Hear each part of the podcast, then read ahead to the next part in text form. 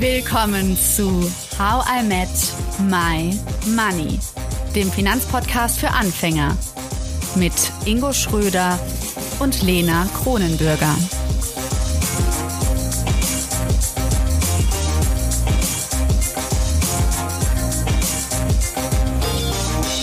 Hallo Ingo. Hallo Lena. Das Coole ist, weil wir immer noch nebeneinander sitzen bei dir in der Küche in Köln, dass wir selbst in der kurzen Pause weiterquatschen konnten. Und neue Inhalte geschaffen neue haben. Neue Inhalte geschaffen. ich hab, musste gerade mal kritisch ja anmerken, das war unser letzter Gesprächsstoff gerade, dass ich das ja irgendwie beim Abschluss jetzt so gesagt habe, eben, oder bei der letzten Folge, letzten Money Monday, ähm, wie einfach mir das fällt, dass ich damit gut umgehen kann mit den Verlusten und dass ich das dank dir haben diese Sicherheit und durch das Wissen, was wir mit unseren ExpertInnen irgendwie gesammelt haben im Podcast. Aber dass man es einfach auch nicht, also dass ich das nicht so wegschieben sollte, dass viele Leute einfach wirklich diese Angst verspüren und diese große Unsicherheit. Hm, hast du da irgendwie Erfahrung mit, so wie, ich weiß nicht, kennst du Leute, die gesagt, aber ich kenne am meisten Leute, die irgendwie nicht anfangen zu investieren, so, das, das ist so, mein Freundeskreis eher. Wie ist es bei dir? Hast du irgendwie vielleicht Erfahrung mit Leuten, die gesagt haben, boah, ich kann das nicht mehr aushalten, was mache ich jetzt? Ja, mir geht es total schlecht damit, dass mein ETF, Depot, Kryptos, was auch immer, total im Keller ist. Also tatsächlich bekomme ich schon privat die ersten WhatsApp-Nachrichten, wo Freunde mir zeigen, äh, ihr Amazon, ihr, ihre Amazon-Aktien, ihre Adidas-Aktien, also die ganzen Einzelaktien gehen, äh, gehen in den Keller und sind irgendwie 20, 30 Prozent unten, was ja noch geht teilweise, je nachdem, wo man eingestiegen ist. Ähm, und und äh, was soll ich damit jetzt machen? Dann kommt die Frage. Das ist so eine Standardantwort, immer so, was du dann immer schickst. Ich habe ja. ja nix.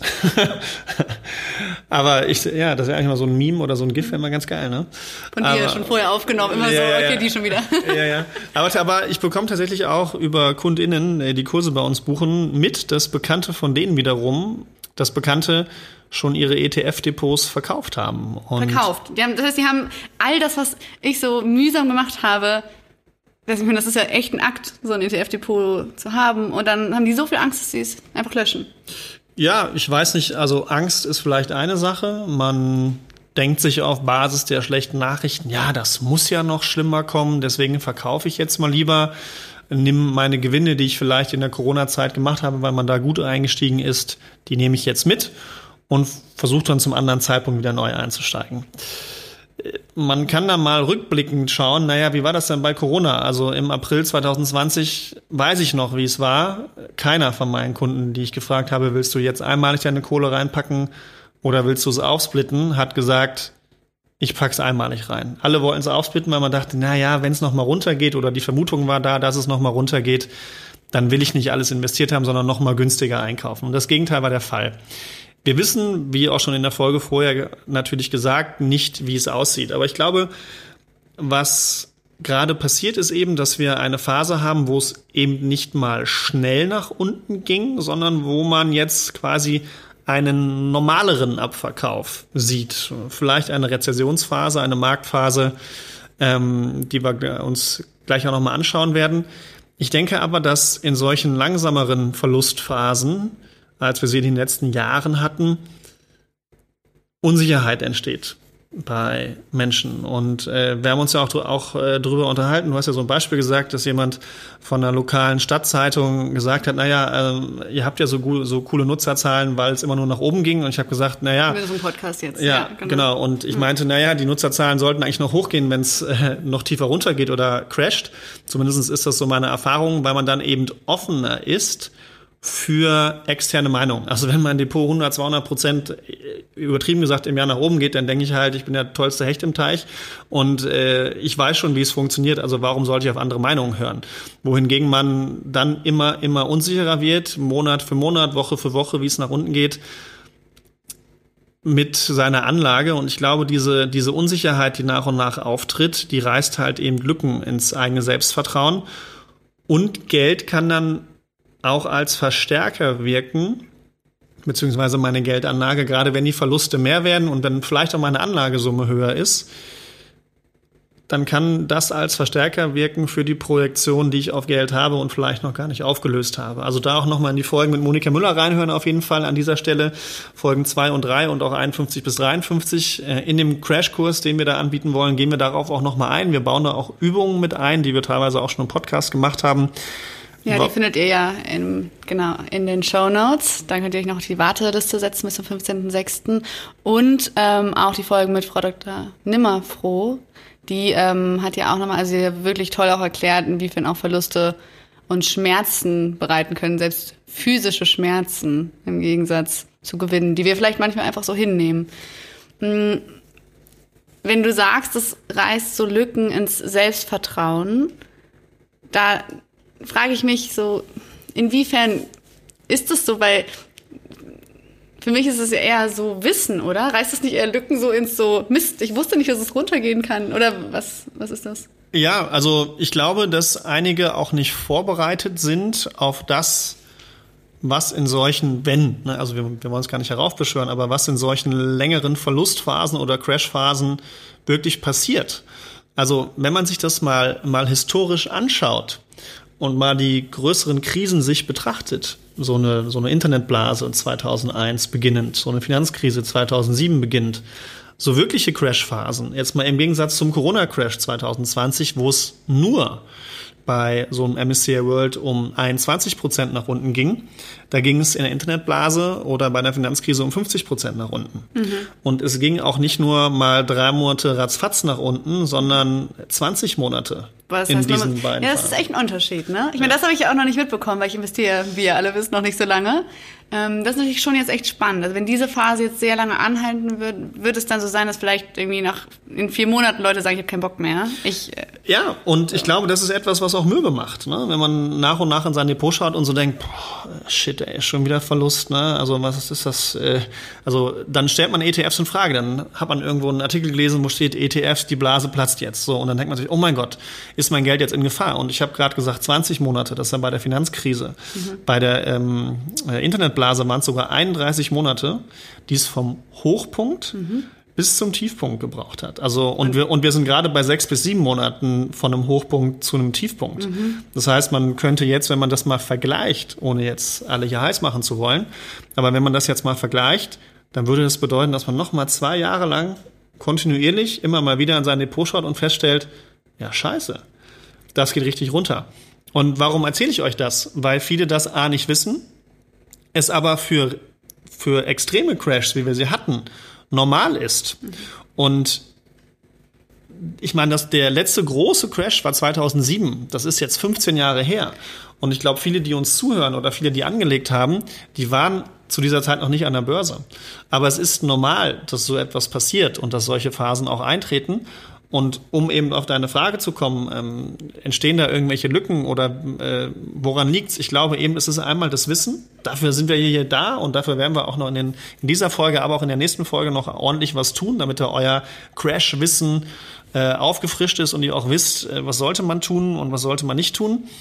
Ich glaube aber auch, dass viele sich am Anfang eben nicht mit ihrem Mindset, nicht mit ihren Glaubenssätzen zu Geld beschäftigt haben. Und das ist auch der Grund, warum mir das immer wichtig war, das in vielen Dingen mit reinzubringen, gerade auch beim Anlegen, weil in solchen Phasen, wo man im Extremfall sogar noch abhängig ist vom Geld im Sinne von, ich bin jetzt nah einer Rentenphase oder ich bin in der Rentenphase oder in drei Jahren will ich äh, aufs Geld zugreifen, weil das ist mein Eigenkapital für meine Immobilie, also wo das sehr greifbar ist oder wo man sich mit den tollen Gewinnen so viele schöne Dinge erfüllen konnte und auf einmal kann man das vielleicht nicht mehr dass eben diese ganzen Projektionen dann wirklich wie ein Verstärker jetzt wirken, weil man auf einmal merkt, ja scheiße, ich habe das jetzt nicht mehr.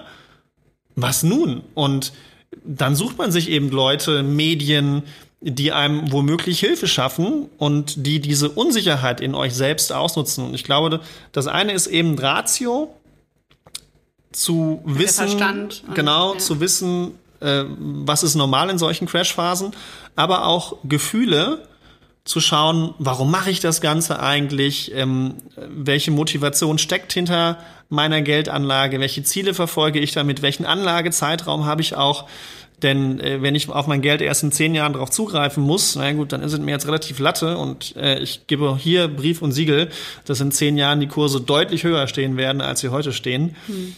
Aber auch ein, ein wichtiger Grund, warum wir auch das Risikoprofil so oft erwähnt haben und wir packen es euch auch echt gerne nochmal in die Show Notes, weil darauf ja auch, ne, als ich mein ETF-Depot angefangen habe, darauf ja auch alles basiert. Während dann vielleicht, wenn manche irgendwie ein ETF-Depot schnell, schnell machen wollen, dann viel vernachlässigen, was da bei ihren, nicht nur finanzmathematischen, sondern auch ihren finanzpsychologischen, ähm, wie sagt man das, Faktoren, was da irgendwie für, für Sachen hinterstecken. Mhm Nochmal zur historischen Einordnung. Ich fand es gerade ganz spannend, was du äh, gesagt hast. Wir haben aber jetzt gerade so ein bisschen die negativen Sachen beleuchtet. Also, boah, wie lange kann so ein Crash dauern? Mich würde jetzt mal als alte Optimistin interessieren. Wie lange dauert es denn, bis ja, man sich wieder oder bis die Depots sich wieder so erholt haben?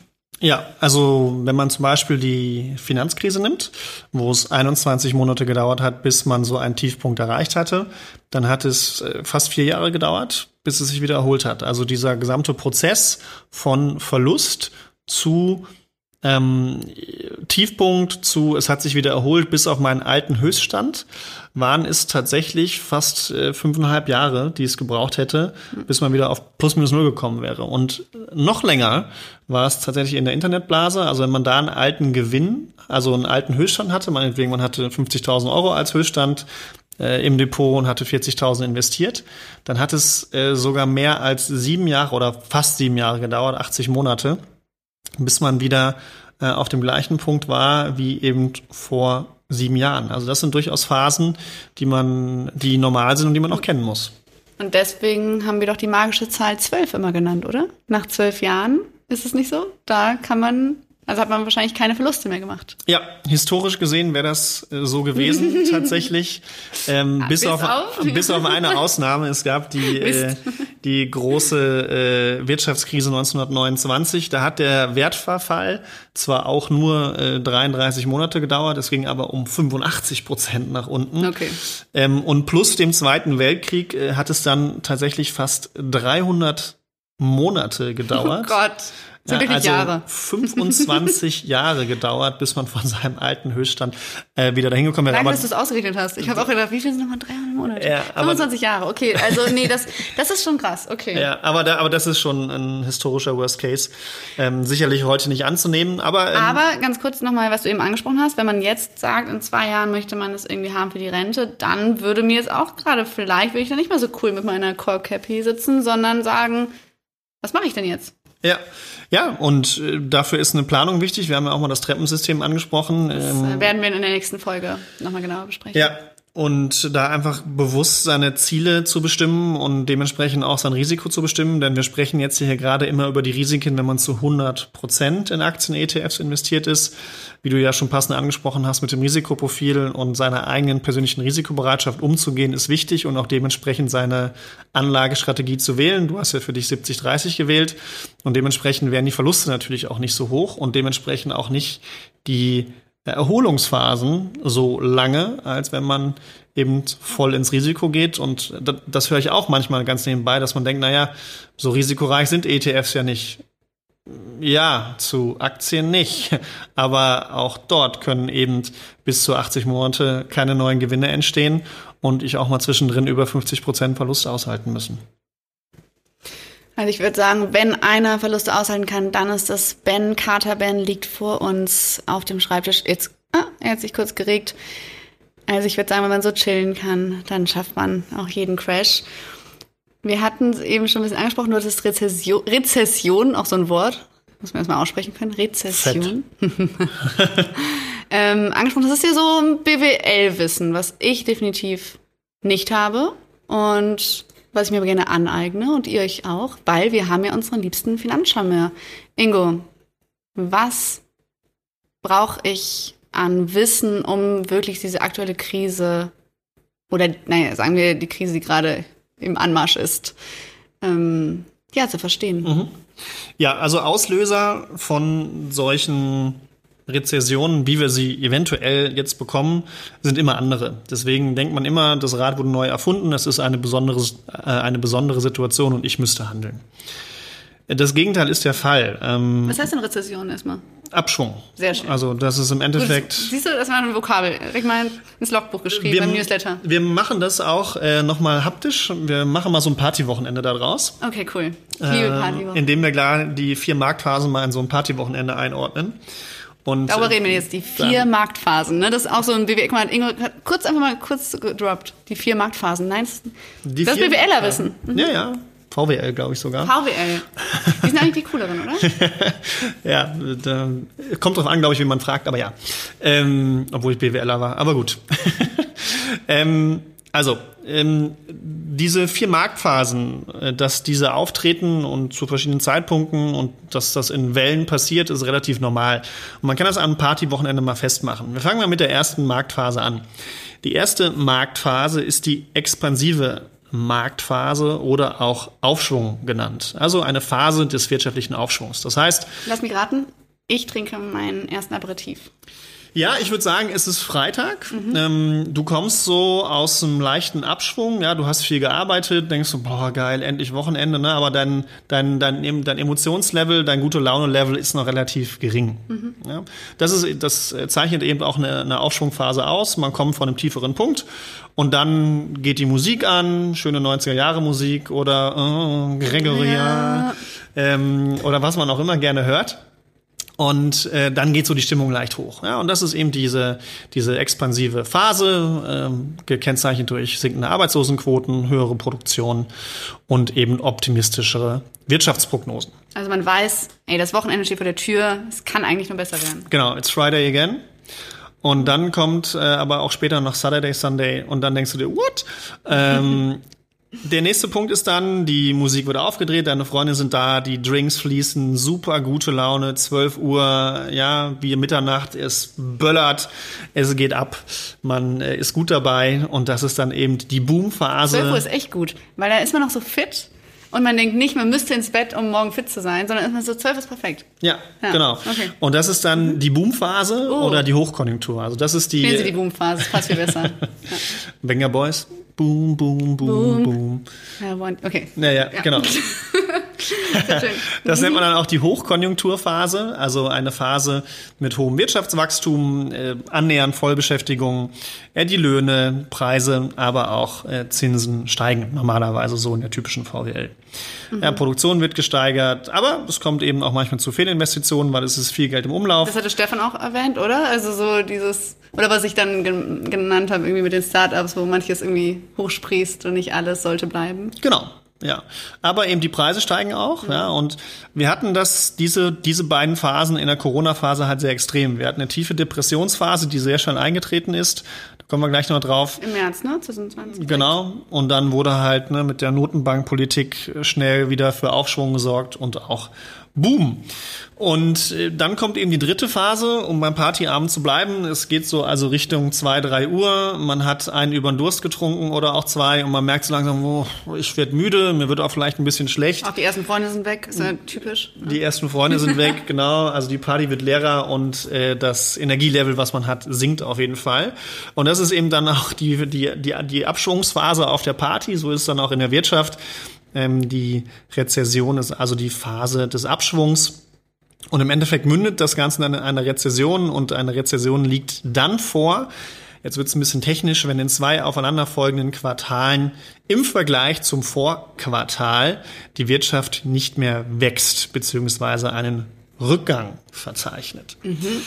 So, und äh, dann wachen wir am nächsten Morgen auf. Wir haben viel zu viel getrunken. Äh, es ist also Hangover-Time, beziehungsweise auch eine Depressionsphase dann in dem Moment hoffentlich nur kurz. Und äh, in den vier Marktphasen sprechen wir dann eben von einem Konjunkturtief. Und äh, Phase des Tiefstands erreicht. Das heißt, das nächste Mal, wenn ich einen Kater habe, denke ich an, An die Firma. Konjunktur- Genau, ans Konjunkturtief. Denke ich, ah, wieder was gelernt. die Konjunkturzyklen auf dem Partyabend. Ja, und ähm, das sind eben die vier Phasen, also nochmal zusammengefasst. Aufschwung, wir machen die Musik an, erster Drink, Hochkonjunktur, Boom, wir sind voll dabei, Mitternacht. Mitternacht, Böller, Musik Ja, läuft, äh, danach aber ein bisschen zu viel getrunken, zwei, drei Uhr, die ersten Freunde gehen, man hat einen über den Durst getrunken und am nächsten Morgen wacht man auf und denkt sich, wo ist meine Aspirin-Komplex? Und da gibt es aber noch einen Unterschied, oder? Also man redet nicht immer von der Depression, sondern nur wenn es ein besonders krasser Tiefstand ist, oder ist das? Ja, genau. Also ähm, wenn vor allem die Wirtschaft besonders lange äh, an so einem Tiefpunkt verharrt. Was jetzt passieren könnte. Ja, also wir sind erstmal in der Rezessionsphase. Ob wir jetzt in Okay. die Depressionsphase rutschen, das äh, wird jetzt, glaube ich, noch nicht eingepreist. Dann würden die Kurse, die Kurse woanders stehen. Äh, das, hatte, das, das hatte man tatsächlich im Corona-Crash. Ja? Also da wurde ja die Wirtschaft von, von jetzt auf gleich komplett runtergefahren. Da hätte man wahrscheinlich mal zwei Wochen sich rausnehmen können, wo man sagen hätte können, äh, das ist jetzt ein Konjunkturtief. Ja, da wurde die Wirtschaft ja so dermaßen runtergefahren. Aber und äh, wir sind zwar diese vier Phasen jetzt durchgegangen, aber die von euch, die vielleicht noch ein bisschen jünger sind, fitter sind oder sich an ihre Jugend erinnern, wissen, wenn man am Freitag hart gefeiert hat, dann geht's häufig vielleicht auch mal am Samstag weiter. Das heißt, irgendwann hat man diese Phase, ob mit Hilfe oder ohne, überstanden und dann kommt die erste Musik wieder. Nach dem ersten Kölsch lässt das Zittern auch nach und äh, irgendwann kommt man wieder in so eine gute Laune-Phase rein. Man sollte es nicht zu häufig machen, also an alle jüngeren ZuhörerInnen hier. Wäre aber auch ein guter äh, Zeitpunkt, um einfach mal euch zu fragen, was ist euer bestes Katermittel? Interessiert mich immer, was andere Leute so für gute Ideen haben. Mein Katermittel sind Kater. Okay. ähm, aber auf jeden Fall, ähm, und so ist es dann halt auch in einem Wirtschaftszyklus. Ne? Wir haben ja gerade unsere Beschreibung hier auch im äh, Corona-Crash oder mit der Arbeit begonnen, dass man da aus so einem, hoffentlich nicht bei allen, sondern bei den meisten eher auch aus einem hohen Energielevel rauskommt. Aber die meisten freuen sich ja schon so aufs Wochenende und denken, endlich äh, Freitag. Aber wenn man dann halt eben morgens mit, einer, mit einem Hangover aufwacht, irgendwann geht's einem besser und die Freunde fragen an und man hat wieder Bock, dann fängt dieser Zyklus, wenn man den Tag gleichgestaltet wie davor und den Abend eben wieder von vorne Es an. geht wieder los mit der expansiven Phase so am Nachmittag. Genau, genau. Bis hin äh, dann wieder bis 12, 1 Uhr und dann beginnt vielleicht diese gleiche Phase wieder. Und das ist relativ normal. Ja, also dass diese Phasen nach und nach sich immer wiederholen, das ist typisch. Das gab es über die letzten Jahrzehnte, Jahrhunderte immer wieder. Aber man weiß nie, wie lange die sind. Also die Dauer variiert. Genau, die Dauer variiert, ähm, aber das stellt man immer wieder fest. Es ist jetzt nicht so, dass diese, diese die, der Tiefspunkt, also die Depressionsphase, auf dem gleichen Niveau endet wie die letzte Depressionsphase. Also es schwingt sich immer so ein bisschen nach oben. Man würde sich das bei, bei äh, so, so, so Partynächten wünschen. Man würde sich wünschen, okay, nach jedem Hangover, den ich hatte, der ist weniger schlimm. Ja, vielleicht, wenn man sich dran gewöhnt. Aber in der Wirtschaft ist es dann tatsächlich so, dass ähm, trotzdem die Wirtschaft weiter wächst, auch wenn man die nächste Depressionsphase hat. Das sieht man ja auch wunderbar an den Charts, ja, dass sich eben langfristig die Märkte positiv entwickeln. Das heißt, die äh, nächste Rezession startet höher, an einem höheren Punkt äh, als die alte. Und das ist dann eben aber auch grundsätzlich positiv, dass man eben auch weiß, ja, es gibt Rezessionsphasen, es gibt diese Marktphasen, wie eben im normalen Leben auch diese Partyphasen. Und es steht am Ende aber höher als vorher. Ja, und, man, und es gehört einfach dazu. Es ist normal. das dass ist ziemlich Phasen beruhigend, ehrlich gesagt. Ist es so, dass da manche Menschen mitspielen, also dass man da auch ziemlich viel Spekulationen reinbringt, weil man ja diese Marktphasen kennt? Ja, das könnte man machen. Ähm, dann kommen wir aber zum nächsten Punkt. Ja, vor allem Ben spekuliert auch auf harte Kuscheleinheiten. ähm, dann kommen wir zum nächsten Punkt. Diese Spekulation führt ja im Endeffekt zum Markttiming. Das ist jetzt vielleicht auch, was diese Personen, über die wir gesprochen haben, oder was auch mehrere versuchen werden, die verkaufen ihre ETFs. Wenn sie es noch mit Gewinnen verkaufen, müssen sie schon mal Steuern darauf zahlen. Das ist schon mal der erste Punkt. Ja, ein gewisses Teil, äh, ein gewisser Teil meines Geldes ist dann ans Finanzamt geflossen. Und man versucht den Markt zu timen. Man hofft also, dass es nochmal tiefer geht, damit man günstiger einkaufen kann. An sich ja erstmal ein schöner Gedanke. Das Problem dahinter ist, dass solche Phasen des, der, der fallenden Kurse häufig recht schnell und rapide vonstatten gehen. Man nennt solche Phasen auch Bärenmärkte. Also wenn man über 20% Verlust hat vom Hochpunkt, dann nennt man das einen Bärenmarkt. Für die von euch, die äh, fleißige Podcast-ZuhörerInnen sind, die wissen, wir haben schon mal Bären- und Bullenmärkte ganz kurz erwähnt. Bärenmarkt heißt es deswegen, weil die Bären auf ihren vier Füßen stehen und grimmig nach unten gucken. Ähm, dann gibt es eben die Bullenmärkte. Die Bullenmärkte kennzeichnen sich davon aus, oder die äh, Bullen sind deswegen genommen, weil die Hörner nach oben stehen und deswegen steigende Kurse symbolisieren. Also gerade sind wir voll im Bärenmarkt. Genau. Und ähm, das Problem ist bei diesen Bärenmärkten, dass es eben schnell und stetig vonstatten geht. Diese, diese, diese Bullenmärkte, äh, sorry, diese Bärenmärkte. Wir werden gerade von Ben abgelenkt. Aber es ist mich so, ich habe sogar schon mit den Nasenstüpsel gemacht. Ja, ja, das ist ja Küssen bei Katzen. Echt? Ich küsse Ben. Ja. Oh, oh. Jetzt seid ihr doch noch Freunde geworden. ähm, dass diese Bullenmärkte, äh, sorry, jetzt bin ich auch schon ganz durcheinander, dass diese Bärenmärkte sehr schnell vonstatten gehen. Das bedeutet, dass dieses Markttiming, das zu betreiben und damit auch zu spekulieren, sehr schwierig ist. Und jetzt kommt noch ein anderer Fakt hinzu, den man dann auch in unserem Crashkurs nochmal näher betrachten kann. Man kann sich erstmal anschauen, historisch, äh, wie häufig haben oder sind Bärenmärkte aufgetreten, also wirklich stark fallende Kurse in so Rezessionsphasen.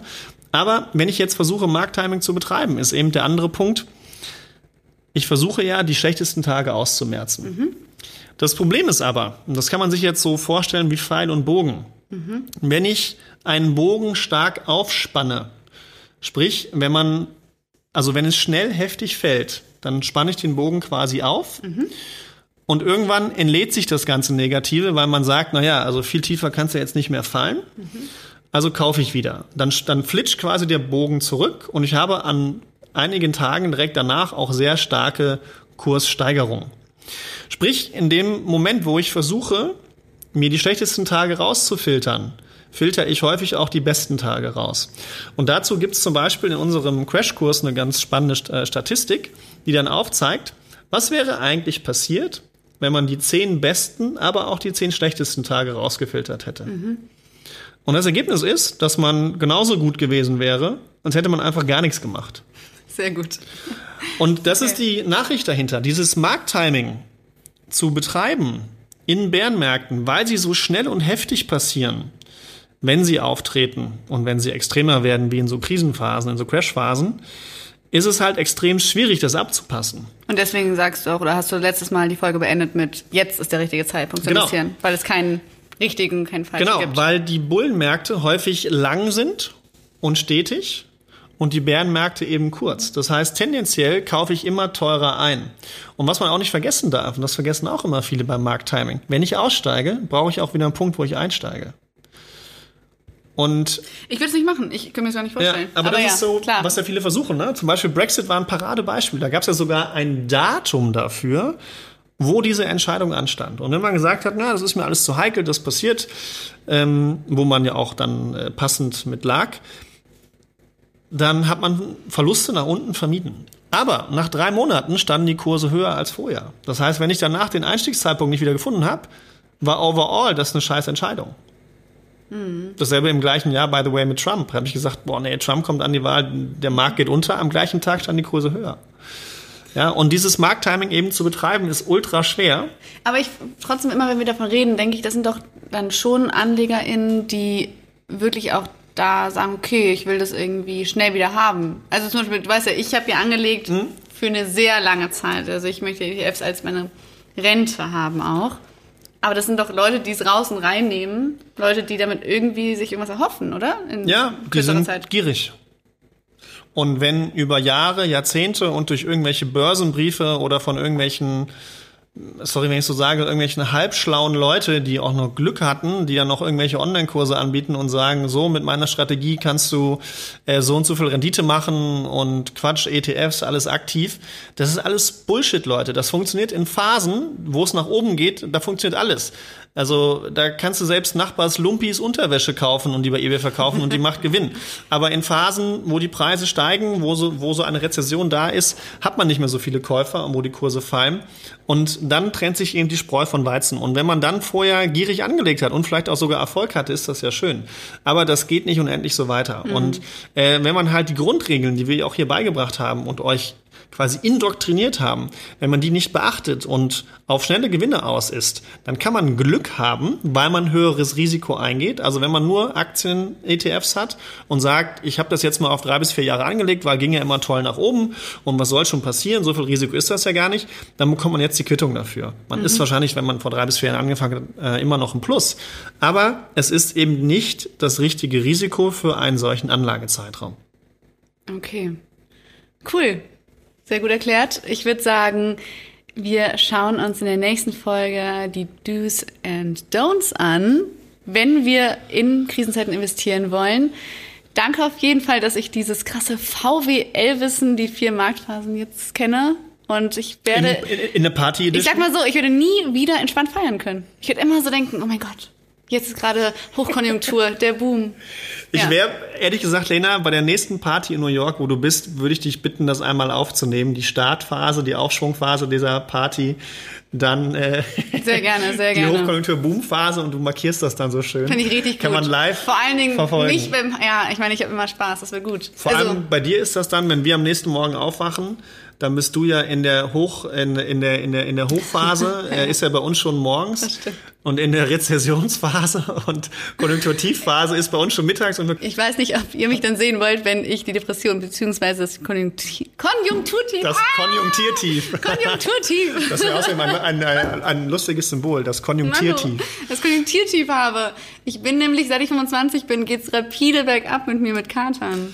Also bei deiner Hochzeit hast du gut zugelangt, also das hat gut funktioniert. Ja, du willst nicht wissen, wie ich da aussehe am nächsten Morgen. Schön, Ja. ihr Lieben. Gut. Abonniert unseren Newsletter auf howimetmymoney.de. Ähm, wir schauen in der nächsten Folge mal auf die Themen, äh, nämlich Do's und Don'ts in gesagt, Krisenzeiten. Ingo. ja, Ja. dann muss man es einfach nochmal Ja, wiederholen. und Warteliste. Warteliste, genau, für den Schreib ich Crashkurs äh, statt 199, 149 Euro. Da ist noch viel, viel, viel, viel mehr geballtes Powerwissen, um solche vielleicht längeren Verlustphasen aushalten zu müssen. Also da seid ihr dann gewappnet und können ganz entspannt auch eben anderen Personen, die vielleicht auf die Idee kommen zu verkaufen oder euch die Tipps geben zu verkaufen, denen man diesen Kurs ans Herz legen, um dann zu sagen, nee, nee, ich habe gelernt, warum das denn äh, sinnvoll ist und äh, Lena schreibt mir hier gerade Eis hin. ähm, Das ist wie in der Schule mit so kleinen Spitzen. Ich würde fragen, ob du jetzt Eis essen gehen willst.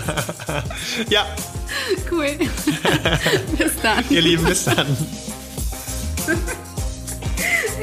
Danke, dass du zugehört hast und toll, dass du ein Teil von How I Met My Money bist. Wir hoffen, dir hat diese Folge gefallen. Um keine Folge zu verpassen, klick einfach direkt auf den Abonnieren-Button auf Spotify, Deezer und Apple Podcasts. Für weitere Tipps und Tricks und Informationen, damit du dein Geld und dich besser kennenlernst, folge uns auf Instagram, Twitter, Facebook und LinkedIn. Dort kannst du uns auch immer schreiben, falls du Fragen, Feedback oder Themenwünsche hast. How I My Money wird gesponsert von der Maybank Finanzakademie. Spannende Online-Kurse für deine finanzielle Zukunft zu ETFs, Immobilien und Altersvorsorge. Natürlich gibt's für dich Rabatt. Schau dafür einfach in die Show Notes. Bis zum nächsten Money Monday. Wir freuen uns schon.